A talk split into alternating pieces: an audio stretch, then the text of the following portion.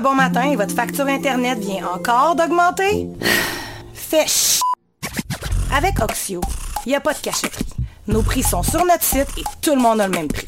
Pas d'offre spéciale, pas de chiolage annuel au téléphone, pas de bullshit. Si tout ce que vous cherchez, c'est un fournisseur Internet qui essaie pas de vous crosser à tour de bras, c'est juste chez Oxio que vous trouverez ça. Oxio. O-X-I-O.ca. Pour un Internet qui vient pas d'un des gros joueurs et qui vient pas avec toute leur bullshit, pensez à Oxio.ca. Pas de promo, de contrat, ni de hausse de prix. Euh, oui, oui, votre facture reste la même aussi longtemps que possible. Aussi, lisez le breakdown de nos prix pour voir où va votre argent. Marketing, profit, frais réseau. Euh, oui, oui, on se met complètement à nous. Pour tout voir, visitez Oxio. O-X-I-O.ca. Bonsoir ou bonjour, c'est Oxpo Puccino et vous êtes sur les ondes de choc. c'est pour ça que ça bouge comme ça. Oh fucker, c'est ça. C'est ça. One, two, three, four.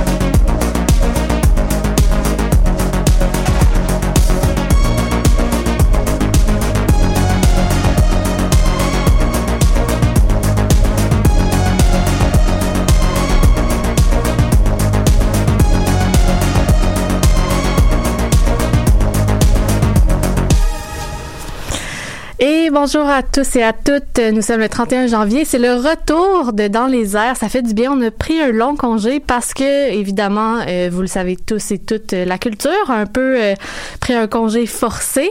On est contente que tout reprenne aussi en présentiel tranquillement, à 50% de capacité, évidemment. Je vous apprends rien, mais c'est déjà un début. Et puis, cette semaine, ben, Laurence Tachereau au micro, c'est un retour aussi pour moi. J'avais pris une pause dans les airs. M'y impliquer en tant que collaboratrice, mais là, j'anime l'émission aujourd'hui en remplacement avec euh, Margot de Jeu qui est à la console. Allô, Margot? On t'entend pas. L'autre... Ah, voilà. c'est bon, on m'entend. On t'entend. Et on a Anne-Frédéric à côté de moi. Allô, Anne-Fred? Oui, allô, très contente d'être de retour. Ben, ça me fait plaisir de te voir aussi. Donc, euh, au menu euh, cette semaine euh, pour l'émission, on commence avec une entrevue toute spéciale avec euh, Laurie Perron et Alexandra Turgeon qui ont produit, qui, qui euh, produisent euh, le balado Tout ou Pantoute. On poursuit ensuite avec euh, la musique tout au cours de l'émission. Je vais faire une chronique, un retour sur une exposition immersive que j'ai adorée au New City Gas qui, dans ma tête, moi, je connaissais le New City Gas comme étant un endroit pour clubber, mais euh, c'est aussi un endroit d'exposition et c'était formidable de le vivre de sous cet angle-là. Et puis, Anne-Fred, toi, tu vas nous parler du, de l'exposition House of Skins de Sabrina Raté Ouais. que tu es allée voir. Oui. Donc, euh, c'est une belle émission, un beau retour. On recommence en force, malgré ma fatigue de cerveau, parce que, on doit le dire, Margot, juste mentionné, on a passé une grosse fin de semaine à Ottawa, mais non pas pour manifester, je tiens à le mentionner. On est très neutre, c'était pour couvrir l'événement, mais euh, on sent que mon cerveau est au ralenti. Donc sur ce, pourquoi pas commencer, euh, passer la parole à Laurie Perron et Alexandra Turgeon. Est-ce que vous m'entendez? Oui, Ah. oui, allô. Et on vous entend, c'est super, ça fonctionne. Vive la technologie. Donc, euh, je vais vous présenter rapidement. Euh, comme je mentionnais, vous faites un balado euh, qui s'appelle Tout ou Pantoute, un balado. C'est vous êtes à la troisième saison de ce balado qui se veut intime, politique, euh, social. Vous allez, j'ai écouté les deux premiers épisodes. Vous parlez d'art, vous parlez de relations. Vous nous suggérez même des films, des séries, des livres à, lire. Euh, donc euh, voilà, le premier épisode que j'avais que j'ai particulièrement aimé, que j'ai écouté d'ailleurs avec Margot à la console, était avec Gabriel Cartin Pasquier. Est-ce que je dis bien son nom? Oui, Pasquier. Super, qui parlait de euh, la sexualité. Vous en avez, vous avez également prévu euh, faire un épisode avec Coco Bellivo pour parler de la grossophobie et les biais genrés en humour. Euh, le deuxième épisode portait également beaucoup sur la représentation du corps en illustration et même la pornographie. Donc, euh, je vais pas tout dévoiler, je vais vous laisser en parler. Mais d'ailleurs, euh, ben, pour commencer, j'aimerais beaucoup que vous nous parliez de euh, votre collaboration. Parce que ce qui m'a frappé en écoutant les deux premiers épisodes de la troisième saison, c'est comment vous êtes... c'est très transparent, c'est, je dis ça dans, dans le bon sens, c'est très discussion de salon sans qu'on est avec vous, que vous parlez, vous vous lancez la balle, il n'y a pas de... C'est très accessible comme discussion. T'as pas besoin d'avoir un, un bac en sociologie là pour euh, pour comprendre les notions de genre que vous abordez et tout. Mais pourtant, vous avez quand même deux backgrounds assez différents. Donc, Laurie, euh, si je me trompe pas, corrige-moi, mais t'es scénariste, poète par passion, t'es, am- t'es maman deux fois, t'es à Montréal. Et Alexandra, contrairement à Laurie, toi, t'es née euh, en t'es originaire de, de Montréal, mais t'es maintenant en région. Puis, euh, t'as plus un background en vulgarisation scientifique. Donc, comment est-ce que vous avez commencé cette euh, collaboration-là pour le balado Tout ou Pantoute? Ok, euh, je, me lance, on, se- fait des faces pour ce pour ce. Euh, c'est mais c'est ça, c'est un, des c'est le fun comme on t'en parle, mais une des choses qu'on trouve vraiment le fun, c'est nos justement nos backgrounds différents, puis qu'est-ce que ça apporte dans la façon dont on peut aborder les différents sujets.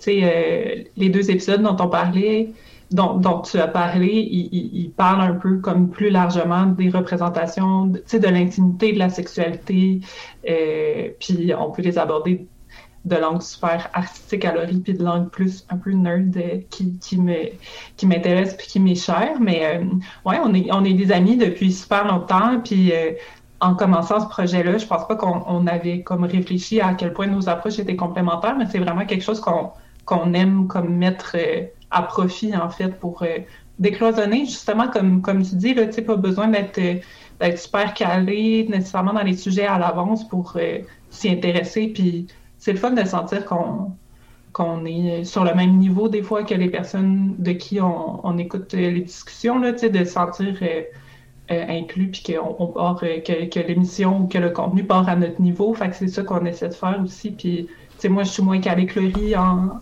en art puis Laurie est peut-être moins calée que moi en, en grosse lecture scientifique. Fait que, tu sais, veut, veut pas, faut qu'on s'ajuste pour l'autre. Fait que ça nous aide à, ça nous aide à nous ajuster pour le public, finalement, je pense. Mhm. Laurie, est-ce que tu avais quelque chose à ajouter là-dessus? Ah, c'est vraiment ça. C'est complémentaire de par nature, de par qui on est, de par nos intérêts. Puis je pense que, en effet, c'est une force euh, qu'on qu'on aime exploiter. C'est ça. Puis, euh, comme, euh, comme tu le mentionnais, Alexandra, c'est en vous adaptant entre vous, j'ai vraiment l'impression que vous adaptez la discussion. Et puis, ça l'ouvre peut-être la porte à ceux qui... euh, Est-ce que c'est un peu votre but, en fait, d'ouvrir la porte à ceux qui sont moins euh, calés dans les dans justement les théories du genre qui n'ont pas lu Judith Butler qui ont pas tu sais on sort de la scolarité de la chose pour apporter ça vraiment terre à terre moi c'est ce que j'ai senti avec la discussion sur la sexualité honnêtement c'était pas une question vraiment de concept on, on parlait d'orientation sexuelle, mais c'était c'était très euh, dans le vécu, dans le réel, dans l'humain. Est-ce que c'était ça un peu les intentions que vous aviez derrière euh, cet épisode-là et le balado complet?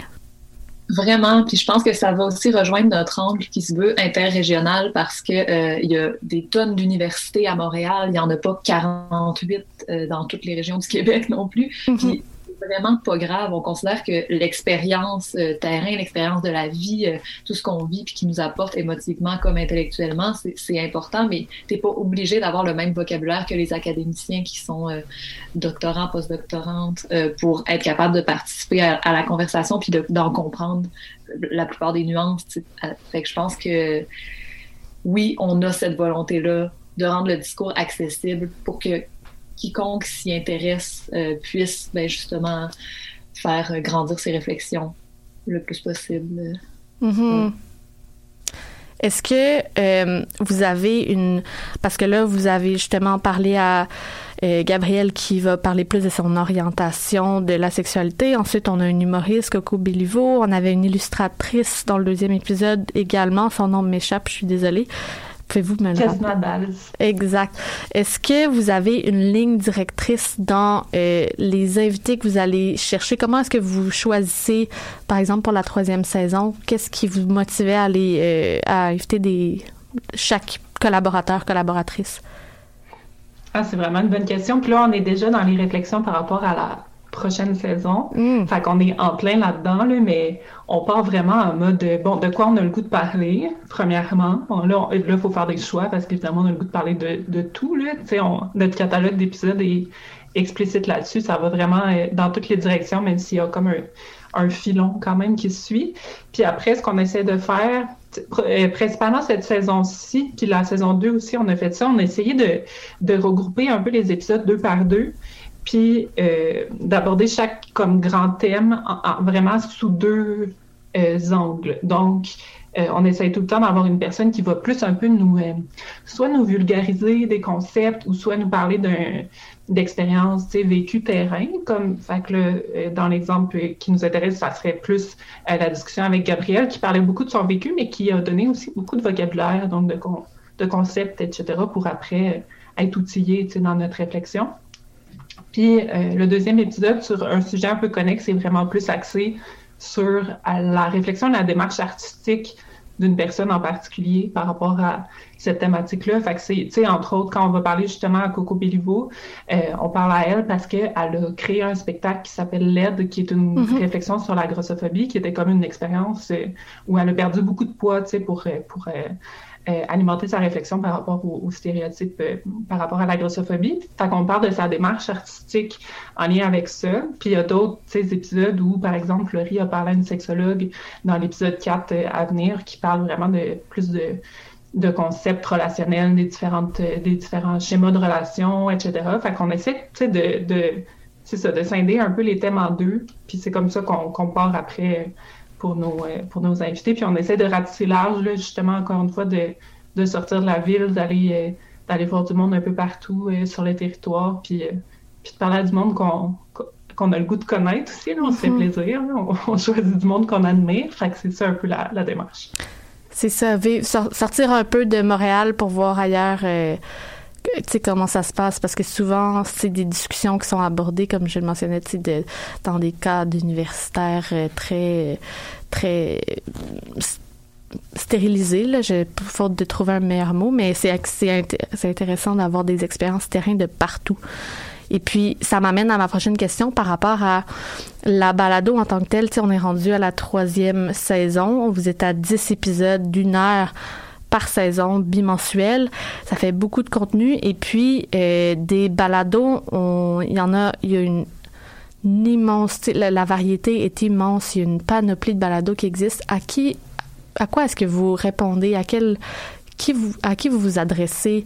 Quelle est la niche que vous allez remplir, euh, vous pensez, avec cette troisième saison de Tout ou Pantoute?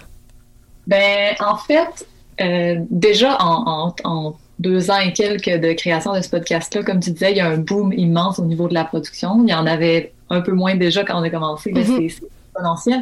Mais je pense que euh, le l'idée l'idée un peu du podcast, c'est de faire le pont entre des discussions, euh, entre des, des catégories de personnes, j'ai de la misère à parler, mon Dieu, euh, qui ont qui se parlent pas toujours, tu sais, comme entre le milieu féministe et le milieu queer, puis parfois sont, sont campés chacun de leur bord, entre Mhm. le milieu urbain et le milieu rural, qui vivent leur réalité aussi plus chacun de leur bord. Fait que nous, c'est un peu l'idée de mettre tout ça ensemble, puis je pense que c'est cette niche-là qui, qui manquait un peu, parce que, comme, comme on disait dans, dans nos backgrounds plus tôt, ben, nos vies sont vraiment à moitié en campagne, en moitié en ville, puis c'est, c'est, ça change la façon dont on conceptualise les choses, puis ça, c'est quelque chose qui n'était pas beaucoup représenté, euh, en tout cas que moi je sentais pas qui était Absolument. représenté, que j'avais envie d'entendre.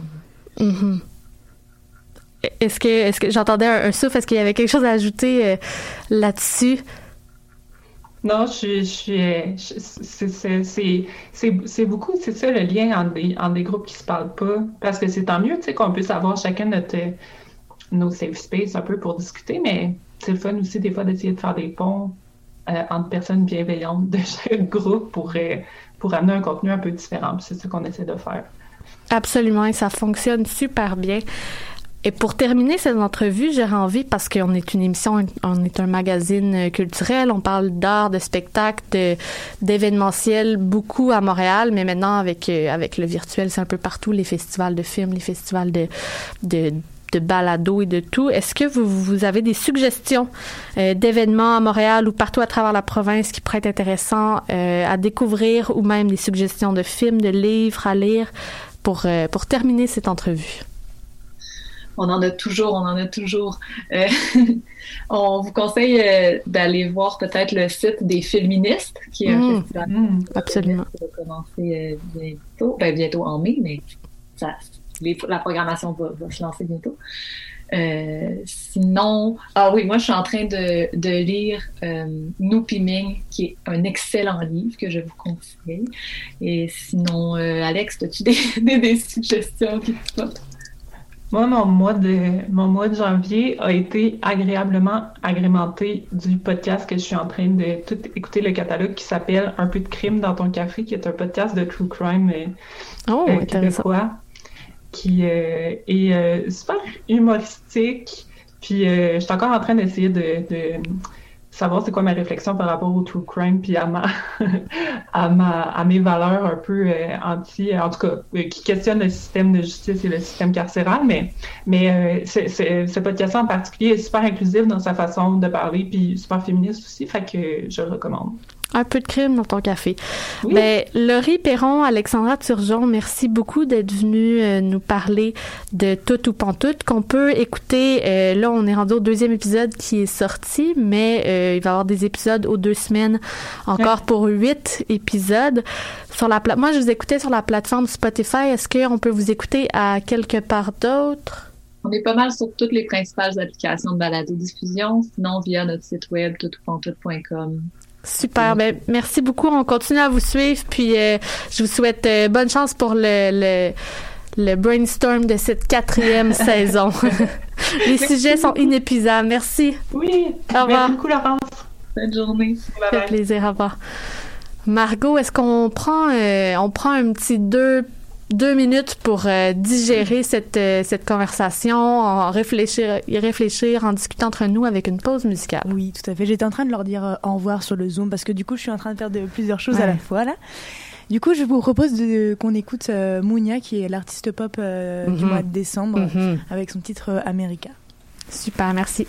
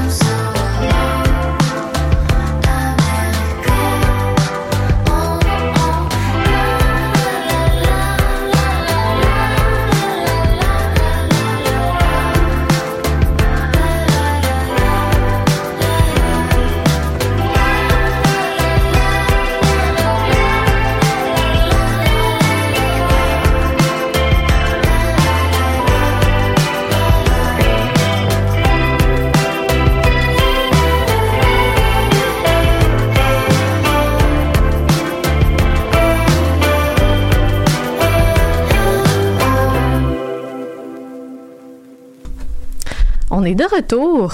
C'est euh, c'est très bon cette musique de Mounia, j'adore. On est de retour, donc on venait de s'entretenir avec Laurie Perron et Alexandra Turgeon du balado Toutou Pantoute. Je le rappelle, qui est un balado qui se veut euh, super euh, décontracté, mais qui aborde quand même des sujets assez complexes au niveau de, la queerness, du politique, de l'intime, des relations. Donc, je vous le suggère. Mais euh, assez parler de non, on parle jamais assez de queerness et d'orientation sexuelle, c'est pas vrai qu'est-ce que je dis, mais on change de sujet quand même. On va parler de d'art euh, numérique. Euh, c'est c'est assez complexe. Je suis tellement nouvelle dans tout ce domaine-là des euh, NFTs puis de l'art numérique puis des algorithmes. C'est pas du tout mon domaine, donc je suis allée euh, complètement en tant que débutante de consommatrice d'art numérique à l'exposition Forme intangible de Sorei Fujimoto, qui est un artiste euh, d'origine japonaise qui vit à Tokyo, qui a présenté euh, son œuvre notamment à New York, à Miami, et puis là, c'est la première canadienne à Montréal au New City Gas depuis le 27 janvier et jusqu'au 12 avril. Donc, vous pouvez aller voir ce que Sorei Fujimoto fait. C'est assez exceptionnel. Donc, déjà, euh, avant d'aborder son, son œuvre, son exposition, je trouvais que de le, de le présenter au monument historique qu'est le New City Gas, que je connaissais, comme je mentionnais en début d'émission, comme étant un lieu de clubbing, en fait, est complètement différent. C'est vraiment aussi un lieu d'exposition. Puis le New City Gas, monument historique, euh, je savais pas, mais est plus de, plus de 100 ans et c'était une usine à charbon. Donc, euh, en plein jour, on peut vraiment voir le, l'espèce de plafond cathédrale avec les murs de briques et l'œuvre de Sori Fujimoto travaille beaucoup avec les lasers, avec les projections. Donc, ça faisait une espèce de contraste super intéressant entre l'histoire derrière le bâtiment et la technologie, l'aspect très, très moderne de son œuvre. Donc, en gros, ce, qui, euh, ce que M. Fujimoto fait, c'est qu'il va allier euh, son background de mathématicien physicien avec l'art. Donc lui, c'est un ouais, j'ai pas mes mots, mathématicien physicien, c'est la fatigue qui embarque. Euh, de formation, mais il s'intéresse beaucoup à la notion de l'humain et de la nature à travers la physique. Donc, euh, oui, on m'entend toujours, oui. Donc, euh, son œuvre va, euh, je pense notamment à sa première, euh, c'est sept volets. Donc, son premier volet, il va décortiquer à travers d'algorithmes qui reprennent euh, des formules mathématiques de la nature, par exemple des ondes de vagues, le vent ou de toutes sortes de, formules mathématiques pour comprendre la nature. Et puis, il va transposer ces formules-là dans des algorithmes qu'il qu a créés. Et puis là, on a cinq écrans. Puis les algorithmes vont transformer, vont rendre un, un rendu visuel de leur compréhension de ces formules mathématiques-là. Donc, les sept, les cinq écrans vont montrer des visuels différents à travers des lasers, la forme, des formes géométriques différentes. C'est vraiment intéressant parce que d'un écran à l'autre, la même formule mathématique va être comprise par l'algorithme de façon différente. Donc, il va avoir un espèce de cercle qui va se créer en, en ligne géométrique. Ensuite, à côté, ça va plus prendre une forme de triangle. Et le but, c'est vraiment de comprendre la nature de façon artistique, mais à travers les mathématiques. Et puis, c'est super immersif, comme je mentionnais, c'est sept volets. Donc, ça, c'est qu'un volet. On regarde un écran, mais on se déplace un petit peu plus loin dans la salle. Et puis là, on voit l'œuvre maîtresse, qui est une série de lasers qui, mon Dieu, partent du, du sol pour se rendre jusqu'à l'immense plafond. Donc, on se sent vraiment au milieu de son œuvre. Et puis, le but, c'est aussi ça, c'est de de mettre l'humain au centre de la technologie pour que l'humain et la technologie soient un peu plus alliés dans toute cette euh, dans toute cette composante artistique. Oui. Pour euh, pour le premier euh, tableau dont tu parlais là avec les algorithmes, est-ce que tu voyais les algorithmes puis par la suite la transformation, le, le processus où l'ordinateur lisait l'algorithme ou c'est tout déjà pas fait? du tout. C'est tout déjà fait. C'est une c'est un temps d'écran de 7 minutes en fait ce volet là donc c'est fait d'avance parce que ça prend des on m'expliquait que ça prend des mois et des mois. Je suis allée à la à le tour euh, média en fait. Donc on a vraiment pris le temps d'expliquer l'œuvre. Quand tu vas à l'exposition, c'est moins euh, on laisse plus la personne aller vivre son expérience elle-même, mais tout est tout, toujours décrit et il y a quand même des gens pour t'expliquer comment ça s'est passé le processus. Mais en gros, c'est ça. C'est vraiment les formules mathématiques qui ont été euh, introduite à l'algorithme puis qu'il a, fait une série de 7 minutes pour chaque écran. Donc euh, on est on a juste accès au visuel. On n'a pas accès au background euh, à tout, tout le derrière le rideau de des formules mathématiques finalement. Euh, mais c'est ça. Puis même affaire pour le, les lasers. Je pense que c'est au cinquième volet. C'était tellement intéressant. Il y avait des lasers. C'est comme une reproduction un petit peu à plus petite échelle de l'œuvre maîtresse qui est comme carrément la pièce au complet en laser, mais il y a des lasers qui, c'est tellement impressionnant. Je, je, suis pas certaine de comment ça se fait, mais av- avec l'aide de projection, on voit vraiment l'ombre du laser derrière un écran, mais c'est physiquement impossible de penser qu'une lumière peut faire de l'ombre. Pourtant, c'est ce qui arrive. Tu sais, c'est, c'est, on est vraiment confronté à comme même si t'as pas une notion de physique ou une notion de mathématiques, t'es vraiment confronté à la machine, comment qu'elle apprend et comment qu'elle produit l'art à travers un humain. Puis j'ai trouvé ça super intéressant, super beau. Il y a des sons. À- t'es, t'es tout le long de l'exposition, c'est très t'es plongé dans le noir puis il y a beaucoup beaucoup de sons ce qui rend l'expérience immersive. J'avais l'impression que j'y étais depuis euh, cinq minutes alors que ça faisait une heure qu'on était là tu sais. Vas-y. Puis est-ce que quand tu es à l'intérieur des lasers, j'ai regardé des photos du coup de l'exposition Mhm. et j'avais quand même l'impression que c'était comme des spectres rouges qui créent une espèce d'urgence et je me demandais est-ce que quand tu es à l'intérieur, tu vois ce qu'il y a autour de toi ou tu es vraiment comme encerclé à l'intérieur de ces spectres Non, tu te sens tu te, sens pas cloîtré, mais euh, je te dirais que le regard a vraiment tendance à regarder qu'est-ce qui se passe autour de toi, puis il y a tellement de choses, c'est tellement beaucoup à prendre en même temps avec les sons que mais tu vois quand même à travers, tu vois autour de la salle, tu vois les murs, tu vois qu'il y a d'autres choses qui se passent, mais ton regard est pas porté à regarder ailleurs. D'instinct, t'es vraiment dans dans l'œuvre en soi. Euh, donc c'est ça, c'est vraiment intéressant. Puis c'est aussi super euh, intéressant de voir que cette œuvre-là qui a tourné à New York ou qui provient d'un artiste japonais est ici à Montréal pour autant de temps. Il y a deux œuvres aussi, je l'ai pas mentionné, mais des sept volets qui sont exclusives, qui ont jamais tourné ailleurs, qui sont à Montréal.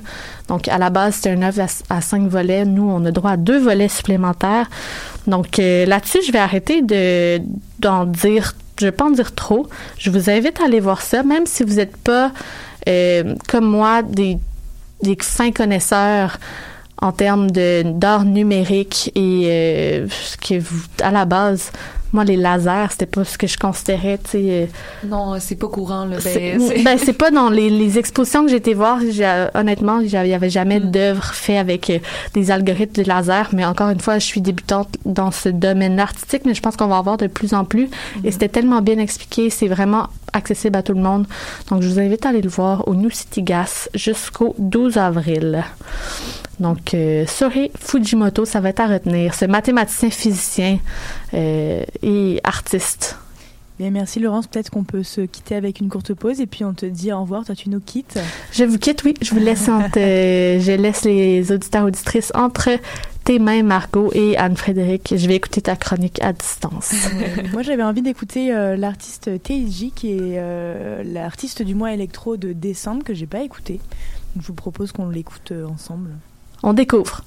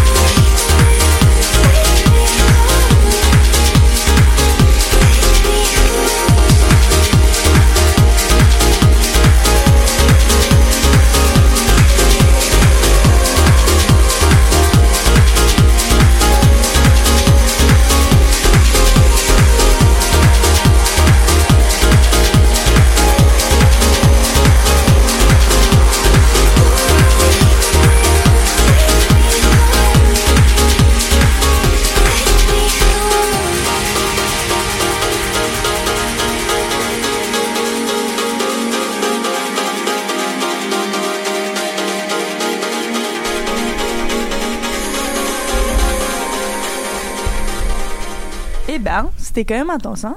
Mais euh, ça m'a donné le goût de faire le party. Déjà, fait, hein, mais les, les- les boîtes de nuit et les clubs n'ont pas encore réouvert. Pas hein, les encore, Restaurants, ouais, les restaurants ouvrent aujourd'hui. Aujourd'hui, ouais. Après, Donc, euh, euh, ben, à moins qu'ils servent euh, de la nourriture, là. les pubs, les bars qui servent de la nourriture Ouais. pourront ouvrir, mais euh, pas de musique. ça encore. nous- mais non, mais en écoutant choc comme ça, euh, ça nous permet de. Puis on était en train de parler du coup d'art numérique. Oui. Et toi, t'es allé voir une exposition qui, qui semble être de l'art numérique là. Ouais, exactement. Ça s'appelle House of Skin, donc comme maison de, de la peau. Euh, c'est une exposition en fait qui allie art numérique et analogique. Ok, je vais vous expliquer un petit peu plus tard comment ça se passe, comment les deux euh, sont alliés ensemble. Mais euh, cette exposition-là, c'était à la Cinémathèque et c'était une commande de la Cinémathèque québécoise dans le cadre d'une rétrospective euh, qu'ils ont fait consacrée au cinéaste David Cronenberg. David Cronenberg, c'est un réalisateur, cinéaste, même acteur canadien. Puis, c'est assez... euh, particulier son style si je peux dire. Euh, il étudie beaucoup euh, le corps humain sous un aspect angoissant monstrueux. Parfois dans différents films c'est le rapport de l'humain avec la technologie aussi. Sous un aspect très visionnaire il y a aussi l'étude de la dégénérescence du corps social. Des fois ça peut être même très pessimiste son œuvre. Donc dans le cadre d'une rétrospective de la cinémathèque consacrée à ce cinéaste là ben Sabrina Raté c'est euh, c'est elle qui a fait euh, l'exposition House of Skin. Donc elle s'est euh, inspirée de l'ambiance des thèmes des films euh, de David Cronenberg pour explorer euh, des thèmes qui elle traversent son œuvre. Donc la mutation, la fusion entre les chairs, la technologie, les fluides corporels et la téléportation. Ok, c'est un peu ça les thèmes qu'on a dans l'exposition. Donc, c'est une exposition qui allie art numérique et art analogique parce que quand on entre dans la salle, euh, c'est une salle toute noire parce que sur un, un grand, grand écran en demi-lune, il y a une projection. Et ça, c'est la partie art numérique. Et la partie art analogique, c'est que dans la salle où on est, il y a un petit peu partout des écrans de télévision cathodiques, là, les vieux, vieux écrans, euh, avec euh, comme le fil qui traîne à terre aussi. Donc, ça, c'est la partie art analogique. Et dans la projection qu'on voit, il y a aussi des écrans de télévision. Donc, c'est comme si, en étant dans la pièce avec les vrais écrans, mais on se trouve un peu aussi dans la projection puisqu'on retrouve ces écrans-là dans la projection. OK? C'est un peu... euh, c'est c'est très particulier. Et ce qu'il y a dans la projection, c'est euh, la partie numérique. Donc, c'est de la modélisation 3D d'es- d'espace abstrait. Fait que là, c'est pour ça que j'essaie de vous l'expliquer. C'est vraiment pas facile à expliquer parce que c'est des espaces abstraits. Donc, c'est vraiment pas concret. C'est des, des choses que j'avais jamais vues. Mais euh, c'est beaucoup inspiré, comme je le disais, de- du corps humain. Donc, on, on dirait un peu des organes qui bougent tranquillement. Puis c'est un peu comme sur une plateforme qui tourne, donc on voit euh, les organes un par un. Certains sont reliés entre eux avec des fils. Donc euh, c'est très, euh, ça fait beaucoup penser au corps humain, mais c'est une ambiance qui est très sombre en même temps, qui est inquiétante. Euh, Il y a une ambiance sonore aussi qui est, qui est pas plus rassurante, là, qui est très très inquiétante aussi. Puis ça donne un peu euh, l'idée comme euh, un peu comme un laboratoire où il y aurait des, des organes d'exposés qui sont dans des structures, mais il y a certains organes, on dirait, qui, qui veulent sortir de ces structures-là, ok? Donc, euh, c'est ça, c'est une ambiance euh, très spéciale, euh, mais je recommande honnêtement parce que ben moi c'est quelque chose que j'avais jamais vu d'allier comme ça l'art l'art numérique ben moi je trouvais ça très impressionnant parce que considérant que tout ça était euh, du 3D euh, c'est sur une plateforme euh, comme je disais qui bouge donc euh, elle doit changer finalement les éclairages sur chaque partie des organes à la à la seconde près là donc ça a dû être un, un- un très très gros travail de modélisation 3D. Euh, puis voilà, c'était une expérience très particulière. Ah, ah. On m'entend pas. Ah oui, On là, je t'entends, oui. Quel était pour toi le lien avec la peau Du coup, tu parles. J'ai comme l'impression que tu parles d'organes qui avaient envie de sortir. Ouais. Et je m'imaginais comme si mes organes avaient envie de sortir Ouais. moi, que du coup la peau était comme la- le, le marqueur de, de cet emprisonnement-là. Ouais, peut-être. Ça pourrait être ça parce qu'en fait, euh, tu concrètement, de la peau, on n'en voit pas. Tu sais, tout ce qui, tout ce qu'on voit, tout ce qu'on observe est pas concret. C'est abstrait. Euh, mais effectivement, les, les structures desquelles on dirait que les organes veulent sortir, ben, ça pourrait être un peu euh, considéré comme comme la peau. Ou, euh, mais il y a certains aussi euh, parties qu'on voit que ça, ça peut faire penser à la chair humaine aussi là. Donc je pense que c'est là puis house ben c'est c'est comme tu sais c'est un espace restreint où je disais c'est un peu comme un laboratoire où tous les organes se trouvent. Euh, donc euh, c'est peut-être pour ça le, le titre euh, House of Skin. Puis pour la durée de l'exposition, là c'est drôle parce que avant de, de m'y rendre, euh, j'ai appelé puis j'ai demandé tu sais ça prend combien de temps à peu près? Il m'a dit ben vraiment ça peut prendre deux minutes comme ça peut prendre une heure. Tu sais puis moi je suis peut-être restée je dirais 35 minutes euh, parce que c'est une projection. Donc à un moment donné la projection ça revient là. Tu sais c'est comme une espèce de vidéo en boucle. Mais j'ai décidé de la regarder plusieurs fois parce que chaque fois, ah, je voyais des éléments différents. Donc, euh, dépendamment de l'intérêt qu'on y porte, il y, a- pas... il y a un petit euh, tableau explicatif au début avec un texte, mais sinon c'est vraiment de l'observation. Donc euh, pour pour la durée de l'exposition, euh, ça peut être comme il m'a dit deux minutes ou une heure si vous voulez. Puis c'est encore disponible jusqu'au 20 mars. Donc je vous le recommande de, de faire un détour ou si vous passez dans le coin de la Cinémathèque là, c'est pas pas très loin d'ici de l'UCAM. Euh, ça Puis vaut la gratuit. peine de s'ouvrir à ça. Oui, c'est gratuit. Ouais, donc ça ça vaut vraiment la peine de s'ouvrir à, à ce type d'art là. Et si vous connaissez aussi les films de David Cronenberg, ben c'est sûr que vous allez voir des liens aussi entre euh, les thèmes des films puis euh, les thèmes de l'exposition. Ouais. Mais en parlant de films, Oui. euh, moi je suis allée voir, euh, enfin je suis allée voir. J'ai vu euh, la semaine dernière euh, un film qui s'appelle Kessé à Lay, Ok. euh, qui était euh, disponible euh, grâce à la maison des, la- au centre des femmes de Verdun, qui est un centre des femmes euh, à Verdun, euh, qui organise des- souvent des actions culturelles. euh, puis là, ils organisaient une projection. De base, ça devait être une projection en présentiel, mais du coup, ça a dû être une projection en distanciel. Puis c'est un film qui date de 2019, qui traite de, du combat des femmes en Argentine pour l'obtention du droit à l'avortement. Euh, c'est un film d'un Argentin qui s'appelle Juan Solanas, qui est juste euh, euh, qui m'a bouleversée. J'ai- écrit sur mon ordinateur une, une petite mise en contexte et j'avais envie de, de la lire pour comprendre aussi l'intérêt du film et puis son, son impact. Parce qu'en fait, le, comment le, le centre des congrès en Argentine a commencé à travailler sur ce projet de légalisation euh, de l'avortement. Euh, puis en fait, euh, il y a le, euh, la Chambre des députés le 14 juin 2018 a donné une approbation en fait préliminaire à ce projet de loi avec euh, 129 voix pour et 125 voix contre avec une abstention. C'est un peu c'est un peu des, des, des, des chiffres euh, qui sont compliqués à comprendre, mais en même temps, c'est Ouais. très important parce qu'en fait, euh, ce projet de loi, s'il a été adopté par la Chambre des députés, le système politique en Argentine, euh, c'est un système qui a deux chambres. C'est-à-dire qu'il faut qu'il soit euh, ensuite approuvé par la Chambre haute du Congrès, qui est le Sénat. Et cette loi-là, eh ben, elle a été rejetée au niveau du, du Sénat. Mm. Euh, et donc entre les deux, en fait, entre la première, euh, la prom- le premier vote euh, qui a été pour et le premier vote qui a été contre, il y a eu 55 jours entre ces, entre ces, cette décision-là. Et ces 55 jours ont laissé place à des manifestations avec les personnes qui étaient pro-vie et les personnes qui étaient pro-choix. Mhm. Et c'est hyper intéressant parce que c'est un documentaire qui est très nuancé, qui est très révélateur aussi de la situation euh, qui est, à mon sens, euh, encore actuelle et où c'est quand même un débat qui, euh, qui est important parce que, tu vois, en, en septembre, octobre, je sais pas si tu avais entendu parler des manifestations à Sherbrooke Mhm. contre justement l'avortement. Donc, je trouve que c'est important aussi de remettre un peu au goût du jour des documentaires qui, euh, qui est pas si non plus ancien que ça Ouais. Pour prendre conscience que le débat il est quand même encore actuel et que le- l'enjeu est encore actuel. Et est-ce que tu sais euh, à ce jour en Argentine euh, Ouais. Que- c'est comment? Ça a été euh, alors ça a été décidé le 30 décembre 2020. Ok. Puis ils ont obtenu l'obtention euh, de l'avortement. Mais encore une fois, je pense que quand bien même